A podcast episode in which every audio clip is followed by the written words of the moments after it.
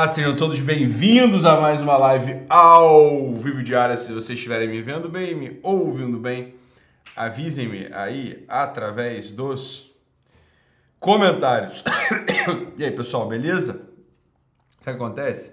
Acontece que ontem foi a live de duas horas da Black Week e me surpreende ver como havia tanta gente assistindo uma live de venda, que eu fiquei falando só o preço de nove produtos ali durante duas horas vocês não saíam do meu pé, ficavam lá fielmente comigo. Muito obrigado.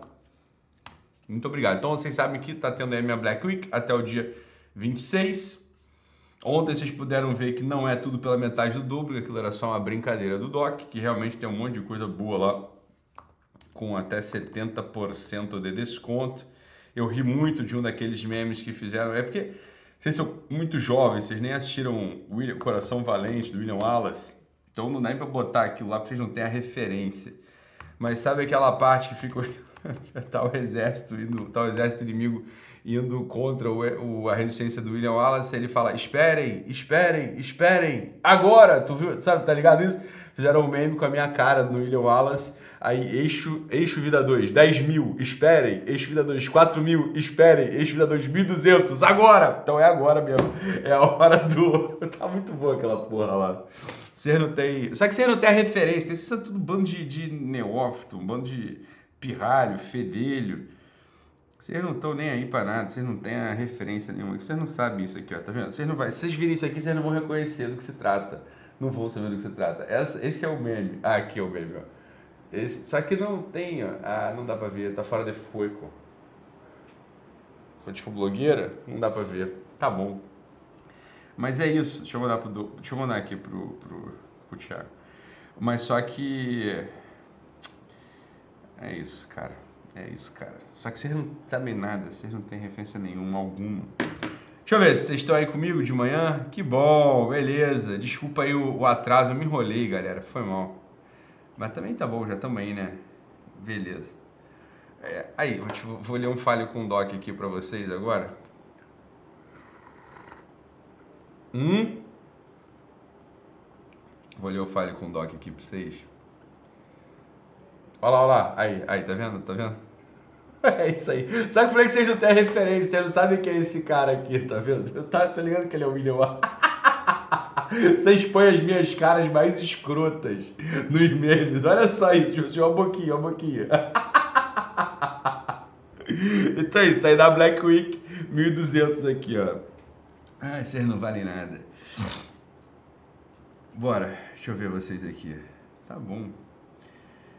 Vamos lá, pessoal. Né? Cara, tenho tantas coisas para falar, mas com palavras não sei dizer.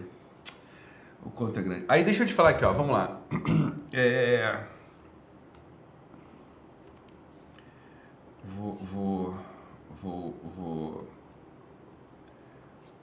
vou aqui Vou aqui. Peraí, peraí. Vou ler para vocês o e-mail.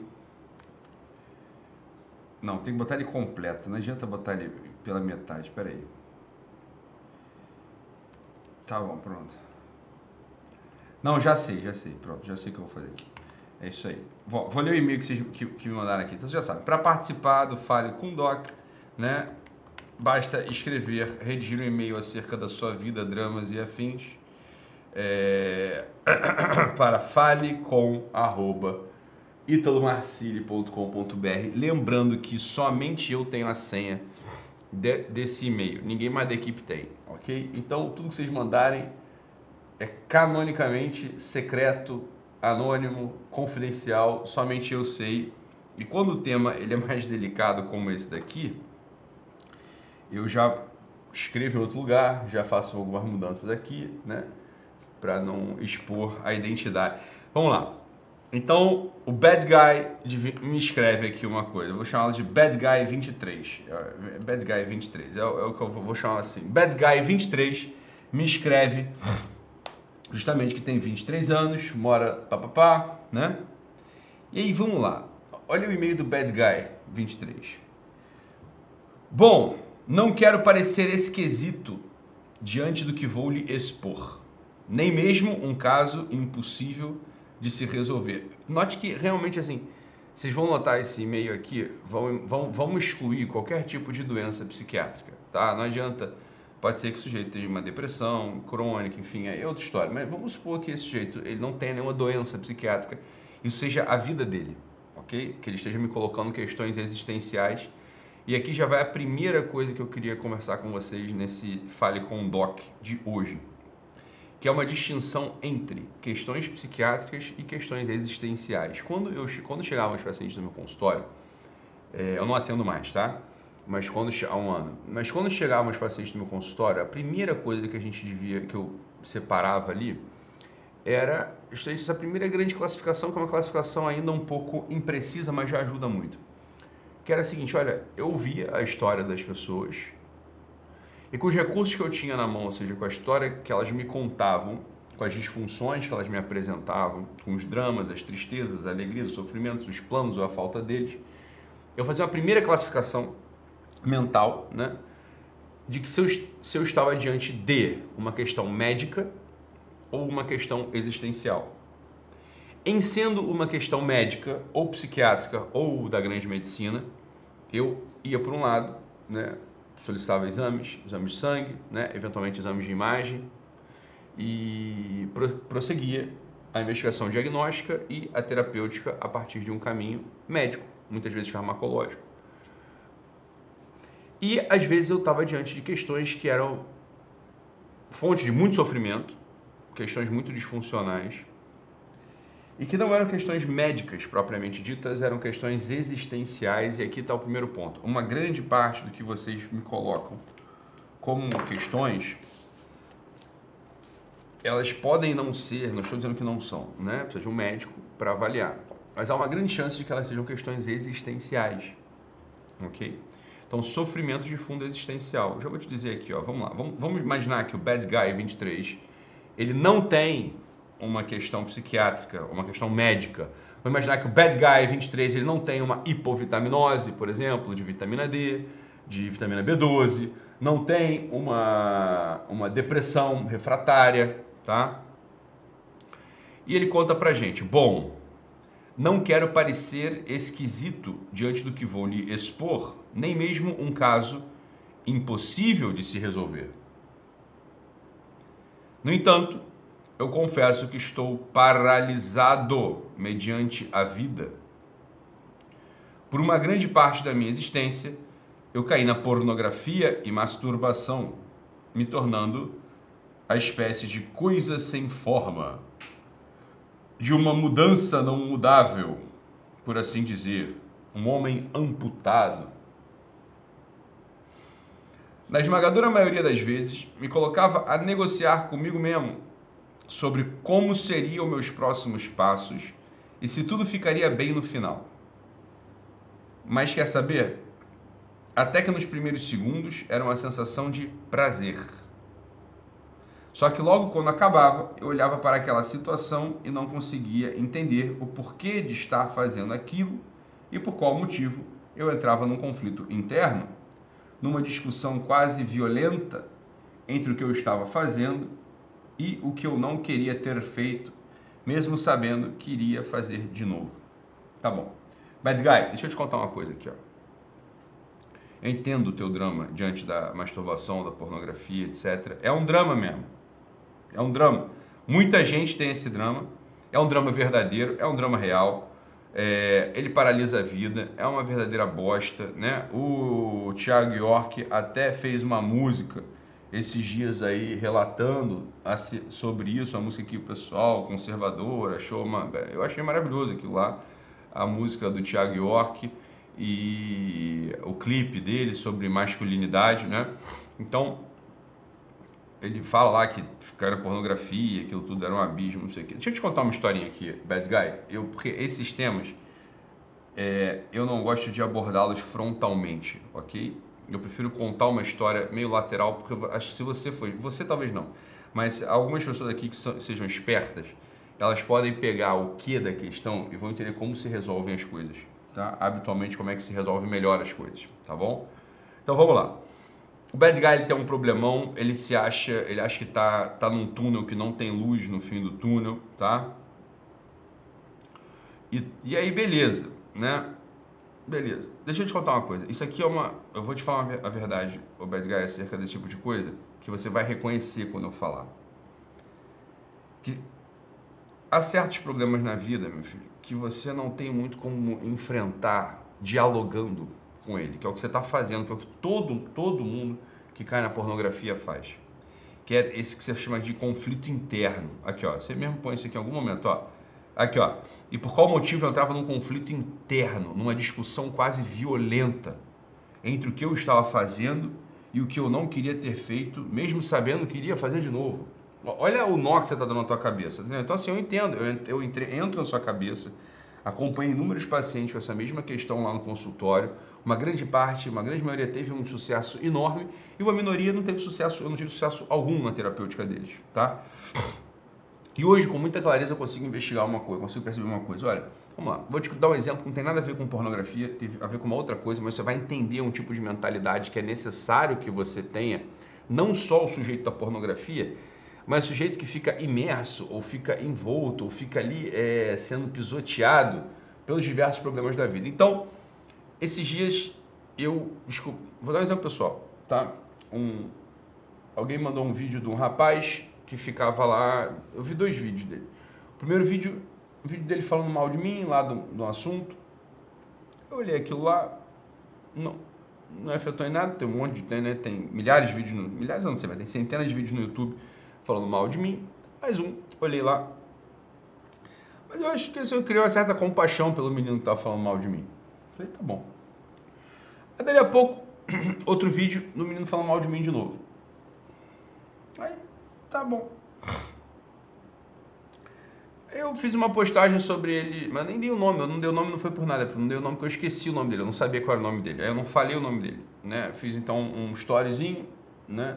Dizendo que o pessoal falou mal de mim, aí, e aí descrevi o rapaz, fiz uma descrição do rapaz, não, não tava falando mal dele, né? Eu tava descrevendo ele, então precisava pegar atributos físicos para poder descrevê-lo, dado que eu tinha esquecido o nome do menino, né? É, beleza. E aí ele gravou um outro vídeo no YouTube falando mal de mim. Falando mal por isso, né? Porque, enfim, tava lá, eu tinha respondido ele nos stories. É, coisinha, né? Tipo, tipo. Beleza. Eu olhei para aquilo tudo e falei assim, ah, eu vou ficar falando mal desse rapaz. Eu não, o rapaz tem uma cara de ser bonzinho, deixa ele, tá falando mal de mim porque, porque tá falando, deixa ele falar mal de mim. Aí comecei a assistir os vídeos dele pronto, entendeu? Ah, gostei de um ou outro lá mesmo, para falar a verdade. Gostei dos vídeos do rapaz lá, né? É, é bom, meio engraçado, mas bom, o rapaz é bom, um rapaz inteligente. E aí mandei um, uma mensagem para ele ontem aqui pelo Instagram, não tenho contato pessoal dele, mandei uma, uma mensagem aqui para ele pelo Instagram, não voltei atrás no assunto, né? Imagina só ficar ali ponderando. Eu quero dizer para você o seguinte, é uma decisão que você tem que tomar na vida, bad guy. De ser simples, entendeu? e aprender a conviver com uma certa tensão, com um certo drama e continuar fazendo as coisas sem ficar olhando pro teu próprio umbigo. O que você tá fazendo aqui, bicho? Isso, assim, isso aqui é uma vida, é a vida propriamente infernal. Você faz a merda, sabe que tá errado, não tem muito recurso para sair daquilo, você fica olhando pro teu próprio umbigo, contemplando, lambendo a merda que tu acabou de fazer, sabe? Aí que você quer se torturar. Tu quer se torturar, então imagina só, que eu tô dando esse exemplo todo para dizer o seguinte, fora, isso é uma disposição de alma, uma disposição de vida, que você tem que olhar, você tem que chegar agora, entendeu?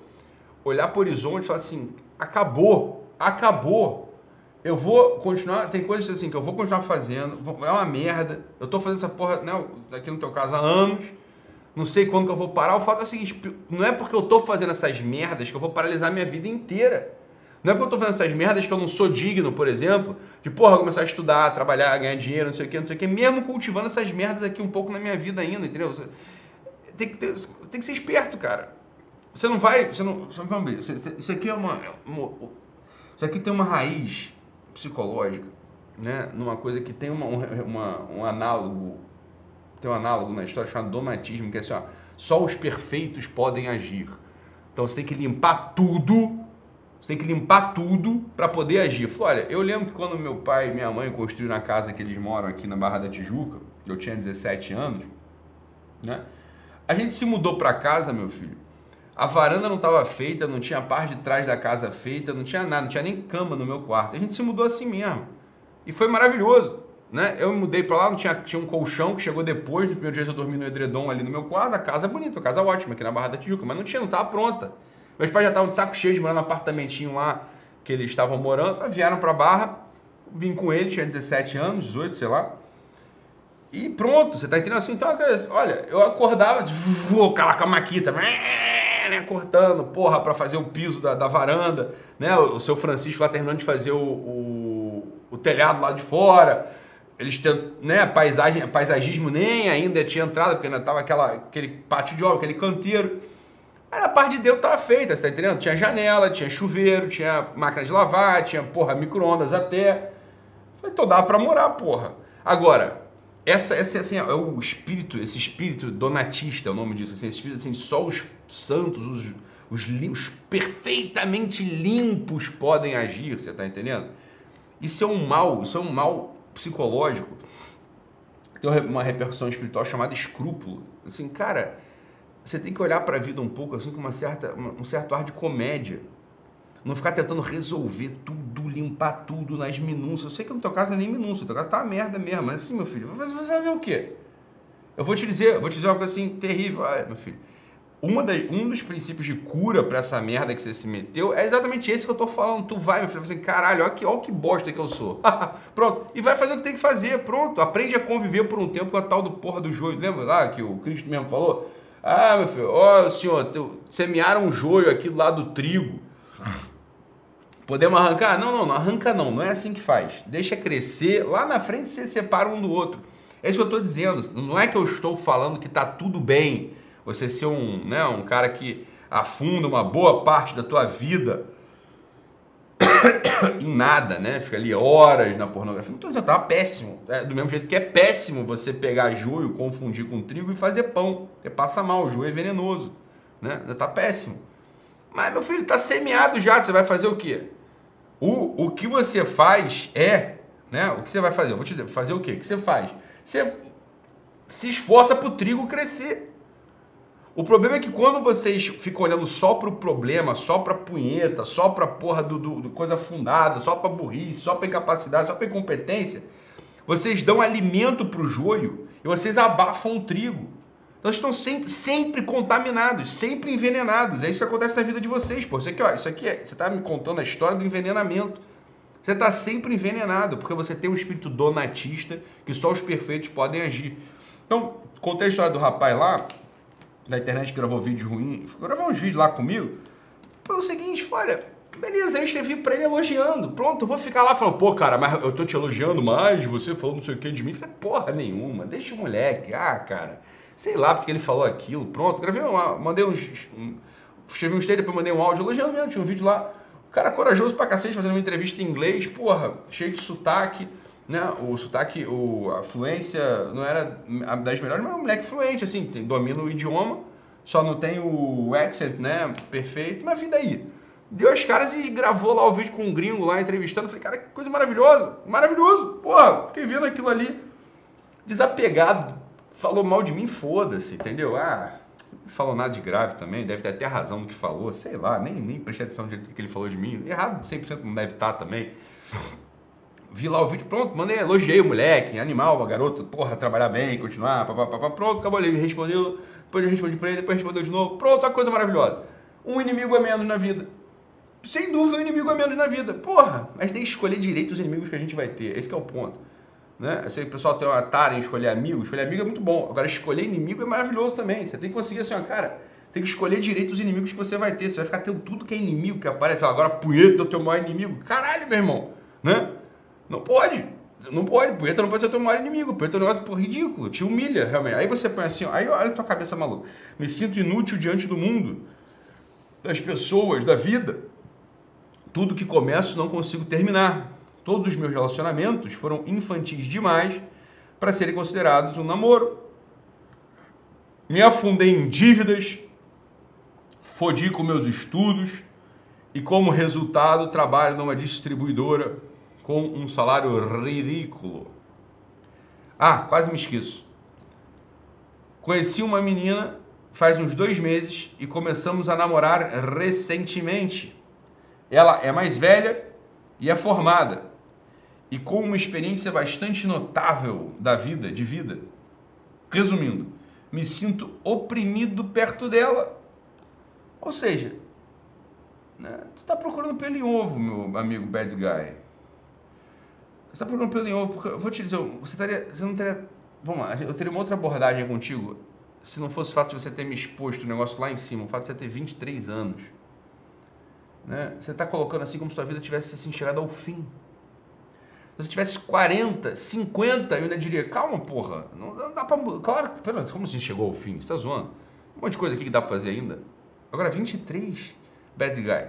Eu vou te dizer uma coisa que eu sei que pra você talvez você não, não entenda muito. A tua vida nem começou ainda direito. Tem 23 anos. Se, tu parar de ser, se você parar de ser um punheteiro hoje e resolver entrar no curso técnico, Daqui um ano e meio tu tá formado em alguma coisa que preste. Daqui a pouco, daqui a um ano e meio você já aprendeu a fazer uma coisa com valor, entendeu? Ou seja, com 24 e pouco, você já está fazendo uma coisa que dá, que dá dinheiro, que você está mais bem posicionado. Não precisa fazer faculdade, faz um curso técnico qualquer, entendeu? É isso. Aí também, porra, tu tá, tá, começou lá a conhecer a garota que faz matemática. Porra, tu já tá se sentindo oprimido por ela, ah, cara.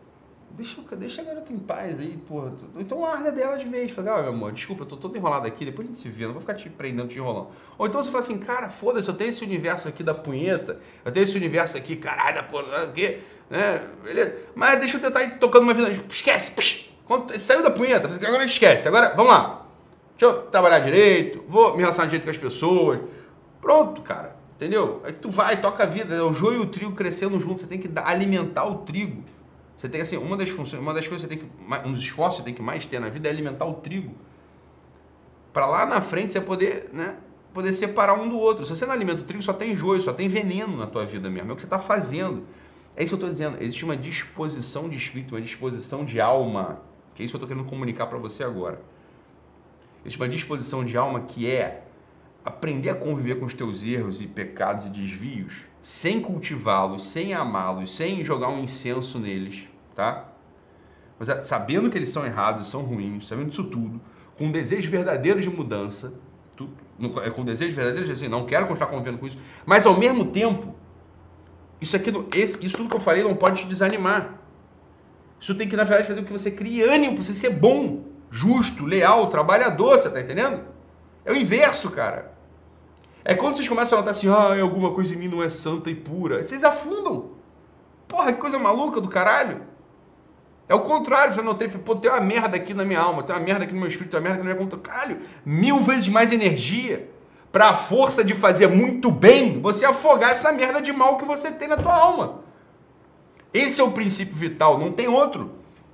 Não adianta você querer, você não vai se limpar, você vai ser um cordeirinho puro, sem mancha. Todo filho da puta que anda nesse mundo tem mancha, cara. Algumas são atualizadas, ou seja, algumas vezes você pega essa mancha e faz uma merda mesmo, como você faz. Às vezes você não faz merda não, mas tá lá. A tendência. Todo mundo tem isso, porra. Aí você vai falar, não, não, eu tenho que paralisar, eu tenho que virar assim, eu vou ter que esculpir um negócio aqui, eu tenho que pintar, restaurar. Não vai, não é assim que funciona assim, ó. É, ó, é que essa mancha, ela tem que ficar pequena em comparação com o tamanho da grandeza e da luminosidade do teu amor pela vida, do teu amor pelos outros, do teu amor por Deus. É isso aqui, por comparação, vai ficar pequeno. Mas se você não faz nada, entende? tenta entender isso. Se você não faz nada, se você não se move, não ama, não serve, não produz, é, não aproxima as pessoas do bem, da verdade, você faz porra nenhuma, ou seja, você só tem mancha mesmo. Você é um, merda. É isso. Porque é só isso que vai sobrar, só sobra joio. Agora, vou repetir para que fique claro o que eu estou dizendo. Se pelo outro lado, ainda que você faça essas merdas, você tenha essas merdas, você não ama, você não cultiva, você não, entendeu? Você não se esforça para aquilo crescer, porque não, né? Você, ah, então eu vou fazer o bem, mas também vou fazer mal pra caralho. Não, porque você tá fazendo esse negócio crescer e aí mil vezes mais, porra, mil vezes mais destruído tua vida vai ficar. Não, assim, ó, você tá tentando limitar, né, resolver, diminuir isso, beleza. Isso aqui é um esforço psíquico e espiritual que você vai fazer. E ao mesmo tempo que você faz esse esforço, você tem que fazer o esforço de crescer e expandir o amor, o bem, né? a dedicação, o compromisso, o serviço. Você, o, problema, o, problema, de vocês é o seguinte: muita gente como você, que tem a, psique, a psicodinâmica como a sua, é você vê um mal desse tipo, você paralisa diante dele. Por que você paralisa diante dele? Porque você está resolver só ele. Só que quando você começa a se debruçar muito diante do abismo, o que acontece? Você cai e cai e cai e cai e cai. Não é assim que funciona. Você tem que chegar perto do outro lado, né? Você tem que, você tem que começar a fazer isso. Eu estou dizendo, ó, se matricula no curso técnico, começa a estudar, começa a ganhar dinheiro, fica mais forte, fica mais bonito, entendeu? Para de ser chato com essa garota aí que, porra, tu tá começando a conhecê-la. Entendeu? Você vai falar, ah, você não sabe, eu sou um punheteiro de merda. Ah, eu fico aqui o dia inteiro, né? Tô, é, você não sabe, pô, já vi um negócio bizarro. Aí você começa a contar pra garota as merdas que você faz, tu vai embora, óbvio, porra. Você tá entendendo? Vai, se resolve, né? Vai tentando se resolver e ao mesmo tempo você vai expandindo sua vida. É assim que funciona, entendeu? Parar de se debruçar diante dos abismos. Essa que é a solução, beleza? Então gente fica com Deus, um abraço e até amanhã. Tchau, tchau, pessoal.